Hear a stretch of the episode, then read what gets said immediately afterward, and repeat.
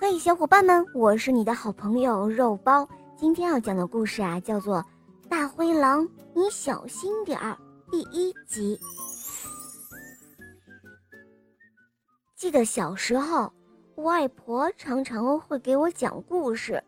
在童话故事里啊，大灰狼永远都是个大坏蛋。每每讲到千万要小心大灰狼，讲到这里。大家都会怕的不行，其实你们错了，大灰狼才不可怕，可怕的是那帮家伙。喏，你们瞧，就是那个把石头塞到大灰狼肚子里的小羊、小红帽，还有用一口大锅把大灰狼煮熟吃掉的猪老三。要不然，外婆怎么总会这样说？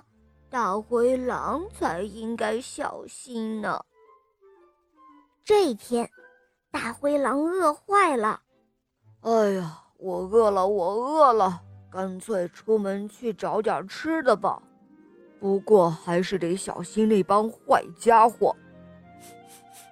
哎哎，什么东西这么香啊？啊！原来是圆滚滚、肥滋滋的猪家兄弟，哈哈，一定好好吃呢。只见猪老大、猪老二、猪老三三只小猪，和童话书里的一模一样。最危险的是猪老三，大灰狼没能把砖头盖的房子吹个稀巴烂，气坏了，他从烟囱里钻进了房间，结果。掉入了一口大锅里，被守在那儿的猪老三给煮熟了吃掉了。诶，这不是羊妈妈回来了吗？嗨，小猪们，你们好啊！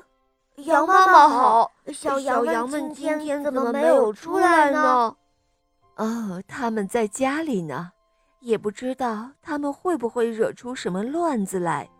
哇，瞧啊，这个画面。也和童话书里一模一样，大灰狼看到了，于是他决定先去吃小羊。哈哈，到了到了，这里不就是小羊的家吗？哎呀，我可一定要小心啊，千万不能暴露自己是一只大灰狼啊！大灰狼不喜欢吃粉笔，可是为了装出羊妈妈的声音。只好吃了。大灰狼不喜欢弄脏爪子，可是为了装成羊妈妈的爪子，也只好弄脏了。好了，这一下它终于扮成了羊妈妈的样子啦。好了，伙伴们，第一集就讲完了，明天我们继续来收听第二集，更精彩哦。